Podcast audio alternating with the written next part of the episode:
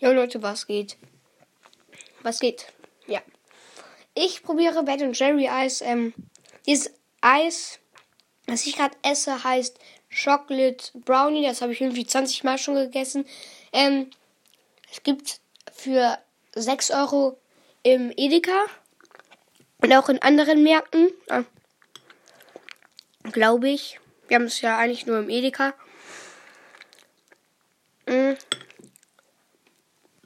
Leckeres Eis.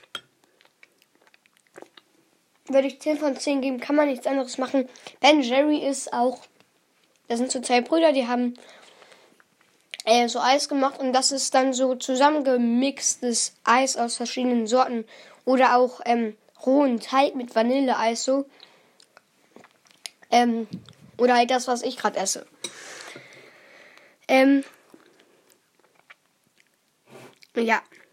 Gibt's für 6 Euro halt, wie schon gesagt. Hm. Ja. Ist auf jeden Fall eine Empfehlung wert und ja, ciao.